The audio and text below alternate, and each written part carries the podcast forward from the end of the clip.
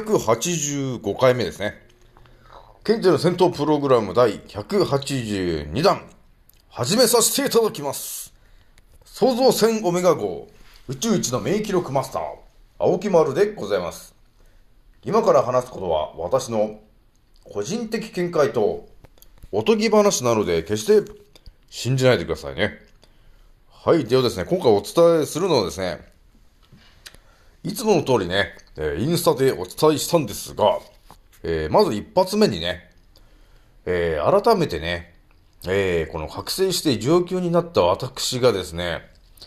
えーこの神社、えーというものとお寺というものについて改めて、えー考えたときに、また新たなことが見えてきたので、それをちょっとお伝えしようかなと思います。で、二つ目ね、ちょっと時間があったらおまけの一発を、えー、お見舞いしようと思います。で、三発目がですね、えー、そうですね、気軽に DM くださいねのお話をね、えー、しようと思います。えー、ではですね、えー、まずね、気づいた方と、えー、覚醒した方がですね、えー一番注意しなければならないことと、えーその立ち回り方の、えー今回79段目になります。はい、ではですね、今回ね、まず一発目にね、えーお伝えする話なんだけど、皆さんね、神社と、えーお寺と、えいうものがあるんだけど、それがですね、一体何のためにあるのかと、ね、いうことについて、あまりね、え詳しく知らないよね、と、ね、いうことがあるんですよ。どうですか？聞いてる皆さんわかりますか？あの、神社っていうのは一体何のために立っているのかと。ね、いるのと、あとはあれかな、お寺と呼ばれているものがですね、一体何、どういう効果があって、えー立っているのかと、えーいうところについて、えーとりあえずなんとなくね、えー支配層の人たちがですね、ですね、えー使っ、作っているというか、えー捏造している歴史の情報だけを、えーが今多分頭に入ってるから、えー神社っていうとね、なんかこう、山照らすみたいな人が、えー祀ってあるところなんだと。で、えーなんていうのかな。とりあえずなんかね、年末とかに行ったりしたりもするよね。えーまあ、あとはなんか神宮だとかね、一応名前が変わってたりとか、まあ、出雲大社とかもね、まあ、結構古いね、神社ではありますけど、で、あとお寺っつっても、お寺も結構、あんまりそこまで詳しく、結局書いてないから、みんななんとなくいるじゃない。まあ私もなんとなくいたんだけど、だからお寺っつってもね、あのお正月とか、ね、あの、年末に、になんか、お寺に行って、お金投げてお見舞いしてたりとかって、なんかね、えーお祈りをしたりとかって、えーそんな感じだし、お寺と言ったら、あの、ちょっとお墓がね、えーあったりとか、えそういう感じのイメージではあるよね、と。っていうことはわかるんだけど、まあ、あれだよね、あと当たり前の、当たり前と常識の情報っていうのは、えー基本的に支配層どもがですね、えー捏造した、えー情報なので、ということはやっぱりね、えー我々の頭に入ってる情報っていうのは基本的には、えー支配層が都合のいいようにね、えー歴史を書き換えた後の、えー内容が頭に入ってきてるね、というふうに考えるじゃないですか。まあ多分この時点でね、えー当たり前と常識の人はですね、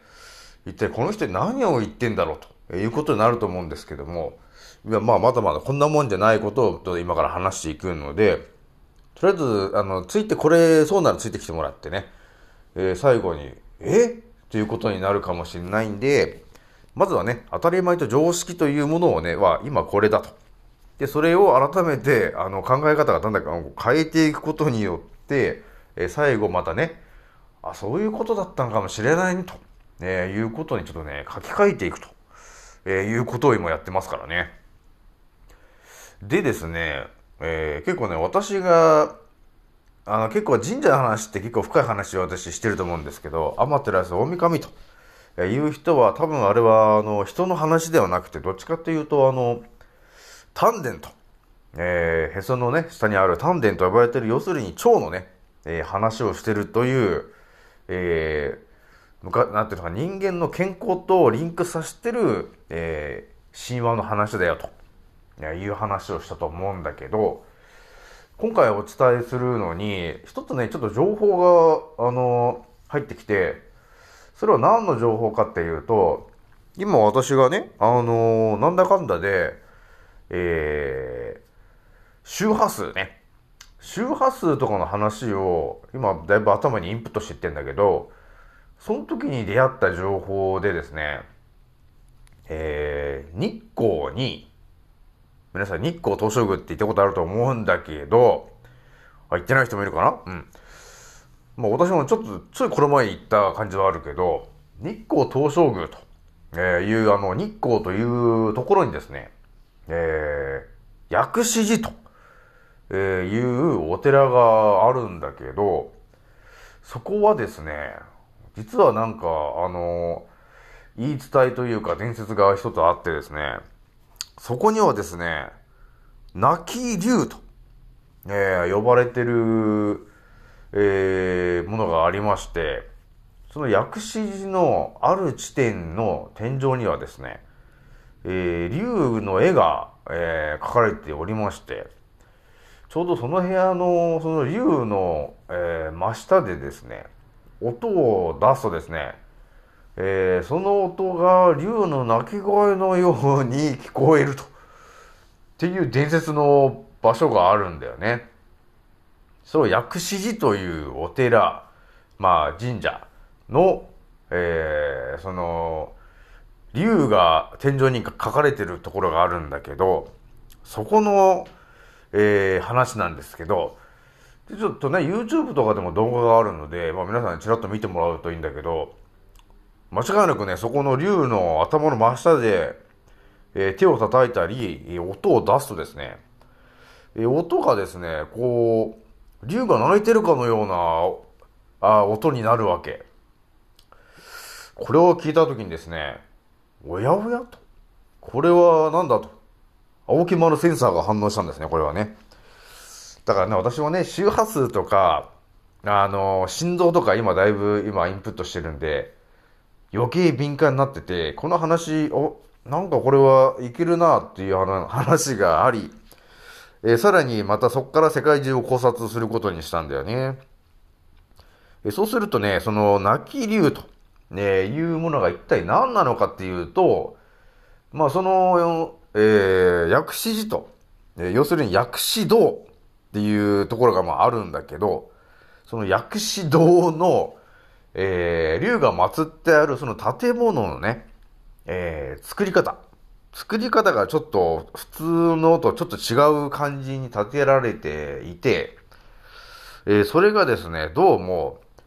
えーフロ、フラッターエコーっていう、えー不思議な、その音響にする、えー建て方だったんだよね。で、それがどういうことかっていうとですね、音がですね、多重反射するという、要するにそういう作り方になってて、えー音の多重反射を起こすことで生まれる音響障害と、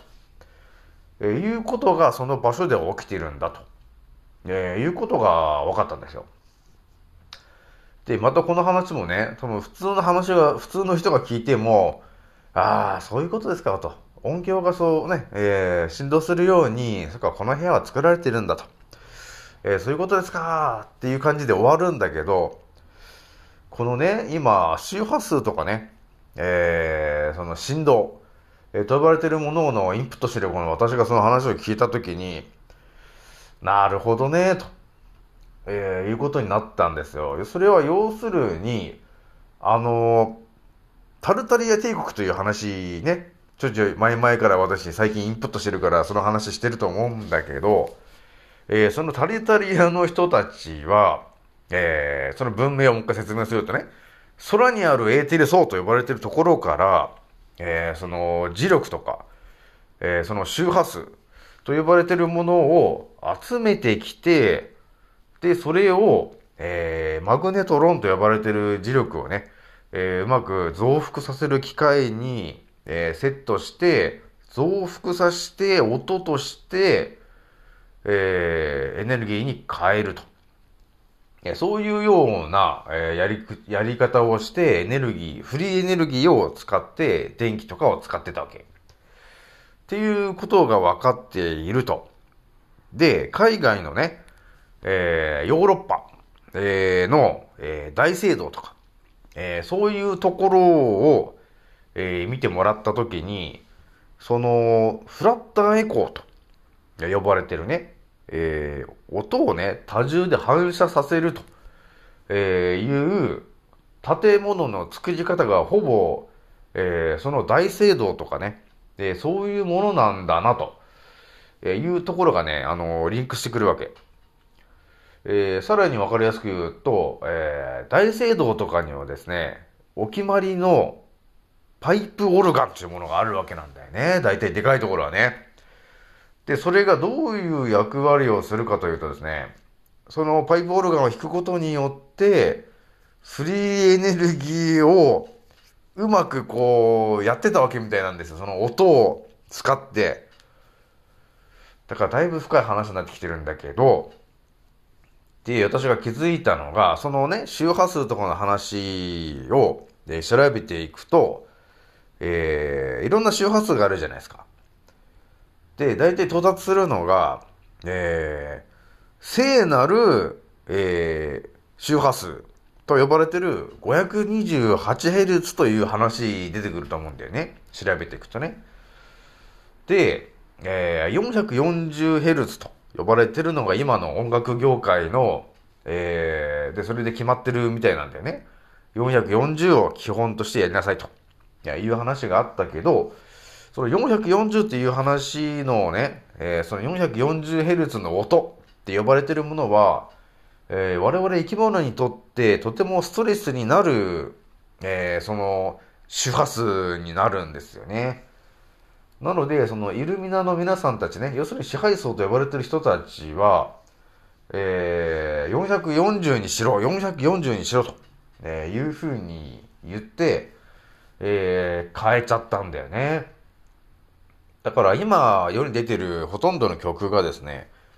440Hz と呼ばれてるもので作られているから、まあいい曲だなーっていうのはあったとしても、あんまりその、なんていうのかな、自分たちの体の状態からするとあまり良くないと、えーいう、えー周波数の音なんだよね。で、その、聖なる周波数の528と呼ばれているものの話をもう少しすると、えー、本当ヨーロッパの昔大昔の話で、えー、だい周波数の話で到達してくるのが、グレゴリオ聖歌っていう話出てくると思うんですよ。ね、そのファルジオなんとか周波数とかね。で、そういう528に関わる話の中の、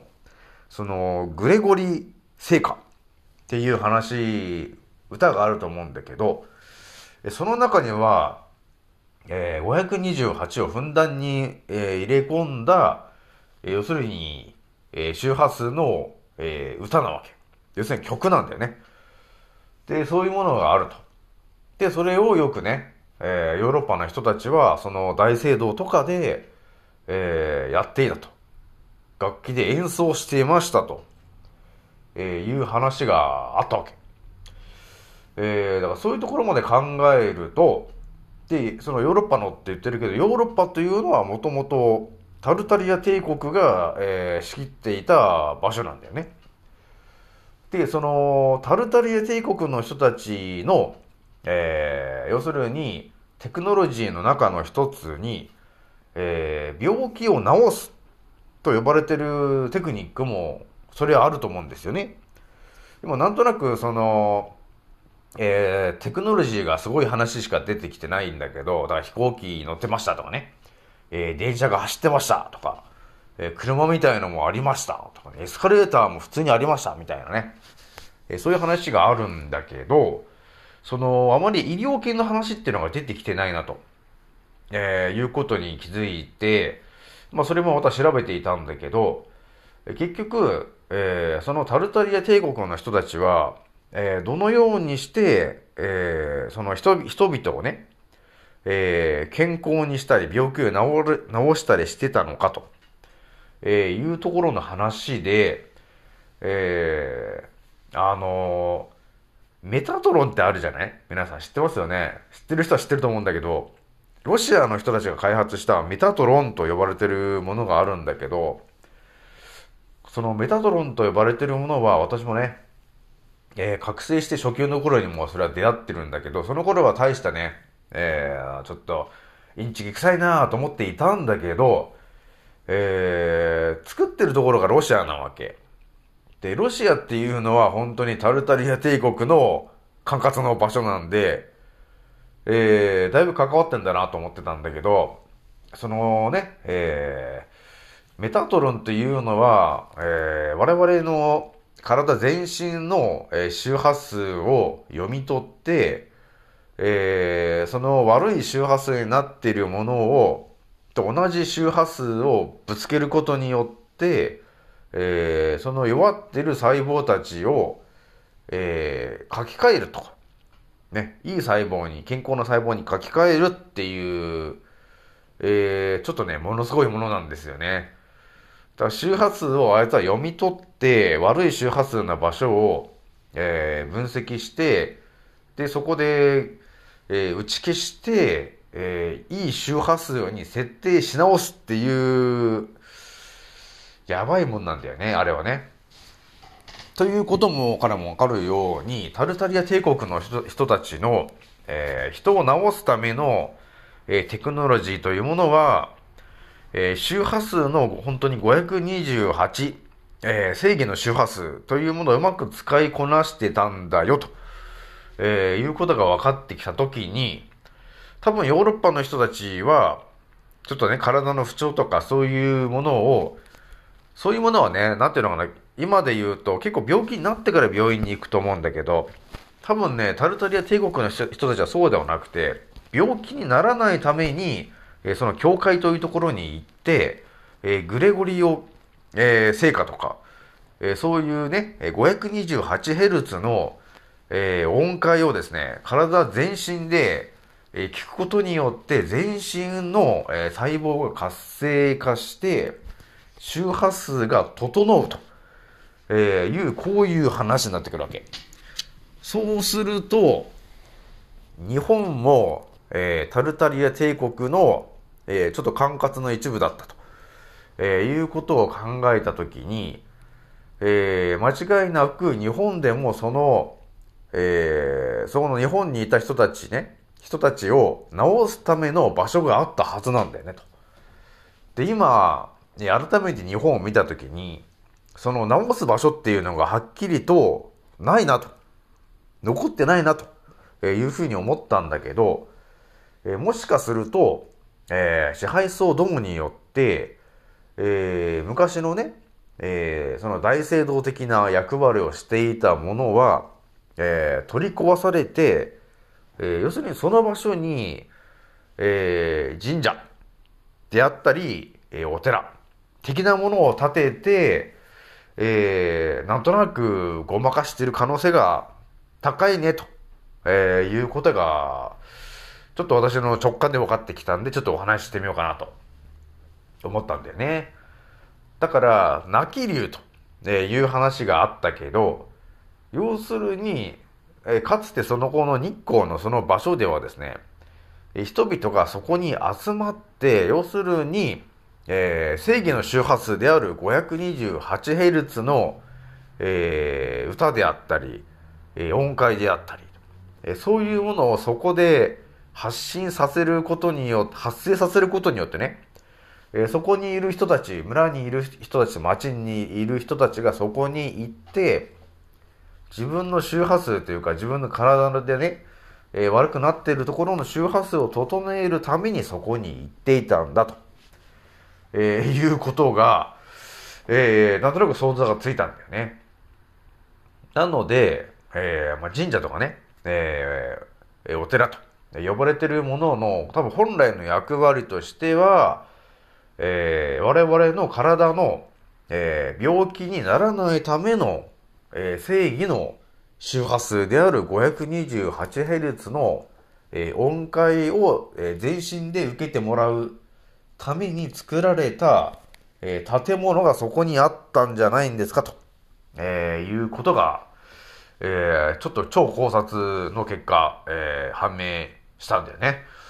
なのでちょっと今回皆さんにちょっとお伝えしていこうかなと、えー思ったんだよね。なんとなくちょっとつながるでしょ？だから今改めてこの日本を見たときに、残ってるのって、そのレンガ造りの建物は残ってるんだけど、それ以外のものっていうのが本当に残ってないと。えーそれはなんでかっていうと、やはり支配層どもがですね、お金をこの先、えーこの地球という範囲でお金を稼ぎたいと自分たちが思ったら、えー神社と、えーなんていうのかな、その、人々がね、え健康になってしまうと、結局その、今でいう西洋医学っていうものが、あの、お金が儲からなくなってしまうじゃないですか。だってみんなね、曲を聴いただけで健康になってっちゃうから、それではお金が儲けらんないだろうと。じゃあ全部や、潰しちまえと、えーいうことを考えて、多分潰した結果、今、今残ってるのが要するにそういうことなんだと思うんだよね。だから、レンガ作りのね、ねヨーロッパ風の洋館的なものが残ってると思うんだけど、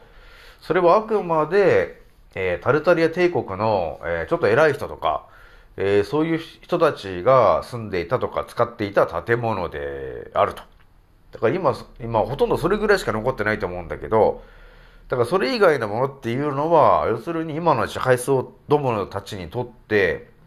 都合が悪い、要するにお金に関わるところで都合が悪いから消し去ったと、えーいうのが一番しっくりくるのかなと、えーいう感じで思うよね。あとは、あれかな、お城？お城っていうものがね、あの、当たり前に立ってると思うんだけど、えー私が思ってるのは、あの、お城という位置にあったものは、多分その、昔の病院とか、あの、今言ってる、私が言ってるような病院的なものの可能性は高いなと思ってるんだよね。で、あの、堀があって、周りに水があるというところは、あの、やっぱり空からね、エーテル層から、えー周波数をこうね、えー持ってきて、マグネトロンでこう、増幅させるんだけど、その時にね、結構なエネルギーが発生するわけ。で、そうすると、えー熱くなっちゃうんで、どうしても熱を冷ますために水というものが近くにないといけないんですよね。なので、昔のそのマグネトロンと呼ばれてるエネルギーを増幅させる装置の近くには、必ずと言っていいほど川とか、えー水路が必ずあったわけ。それは熱くなりすぎちゃうと。っていうことがあったんで、それを冷ますシステムが近くにないといけなかったと。えーいうことがあるので、えー多分、えー今お城が建っている地点も、えーもしかすると、その人々を治すための周波数を発信させている場所か、えーエネルギーを増幅させるための、えー場所ですね。マグネトロンっていうやつをセットして、えー周波数を、吸収して読み、えーと増幅させる、えーその機会があった場所じゃないかという可能性が高いなと。それを隠蔽するために、えーお城というものを建てて、えーそういう人たちが住んでいたんだということにした。っていうことが結構あるよね、と、えーいうことにあるんで、やっぱりね、えー我々が当たり前に思ってることっていうのは、あのー結構な確率で、えー支配層どもがですね、えー捏造してることが多いので、やっぱりね、できるだけね、えー真実のね、えー真実の情報を頭に入れてもらって、今後ね、えー生き残っ生き残っていってほしいなと、えー思います。はい、どうですね、一発目が長くなっちゃったんで、じゃあ、えー気軽に DM の話でちょっとしときますけど、えーやっぱりね、いろんな方から今気軽に DM の話来てるけど、そうだね、あの、本当に結構リアルな話になってきてるね。あの、ネットの情報もね、結構やばい情報が増えてきてるから、本当ね、正直ね、インスタではアップできない内容が増えてきちゃってるから、もうそれはもう私のテレグラムにちょいちょいちょいちょいアップしちゃってるんだけど、あの、枠のチンの話もね、また新しい情報が入ってきちゃってるから、いやー、ちょっと、えー予想よりやべえなと思ってんだよね。あーだから来年のな夏大丈夫かなと思ってますけど、まあ詳しいところはテレグラムの方を見と見といてもらえると、ああ、沖山さんこういうことですかと。そんなものが入ってたんですかと。えいうことになるんですよね。だからそれはあの、あれですよ。あのヒドラとかじゃないです。ヒドラとかじゃなくて、もうちょっと、さらにやべえものが入ってるっていうことがあるので、三角ラフェンじゃないですよ。三角ラフェンの他になんか入ってるっていうね。えいうことがあるから、まあなんかあったらね、ちょっと気軽にね、えー DM してくれると、えーちょっと分かる範囲でちょっとお答えするんだけど、やっぱりね、本当えーもう気づいてる、気づいた方はもう枠のチンを打たないでほしいんだけど、お子様も決してそれは打ってはいけませんよ、本当に。いや、打ってはいけません。やばいです、本当に。やべえもんが入ってるからね、本当にね。えー、あれだもん、あれですね、心臓、心筋梗塞とかにね、なっちゃうものが本当入ってるわ、と、えーいうことが、えー見えてきてるから、えー3回目はこう、間違いなく打たないと、えーいうふうにしてほしいなと、えー思います。あとはね、えー腸内環境を整えたい方も気軽に言ってきてください。はい、どうですね？とりあえずこう今日はこれぐらいにしときます。次のせいでまたお会いしましょう。またねー。もうそろ大空の彼方曇り空がはけてく時計は午後5時回ってる。それでも遅くはないんだ。目を閉じて考えるふりはもうやめにして誓ったんだ。今の俺ならばきっとどこまでも行ける。Yeah! どこまでも今は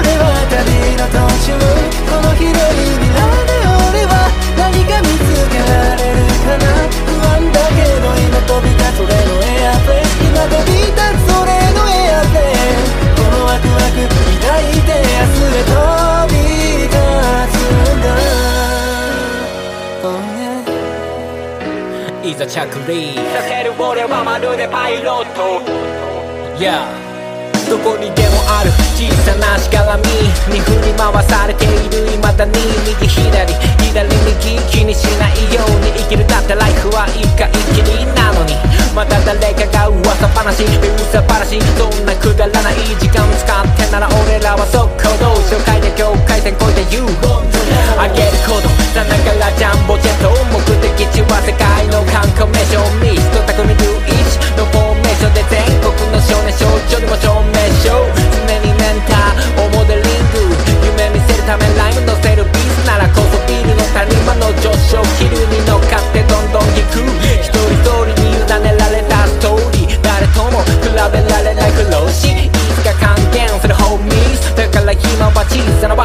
通り行くのみどこまでも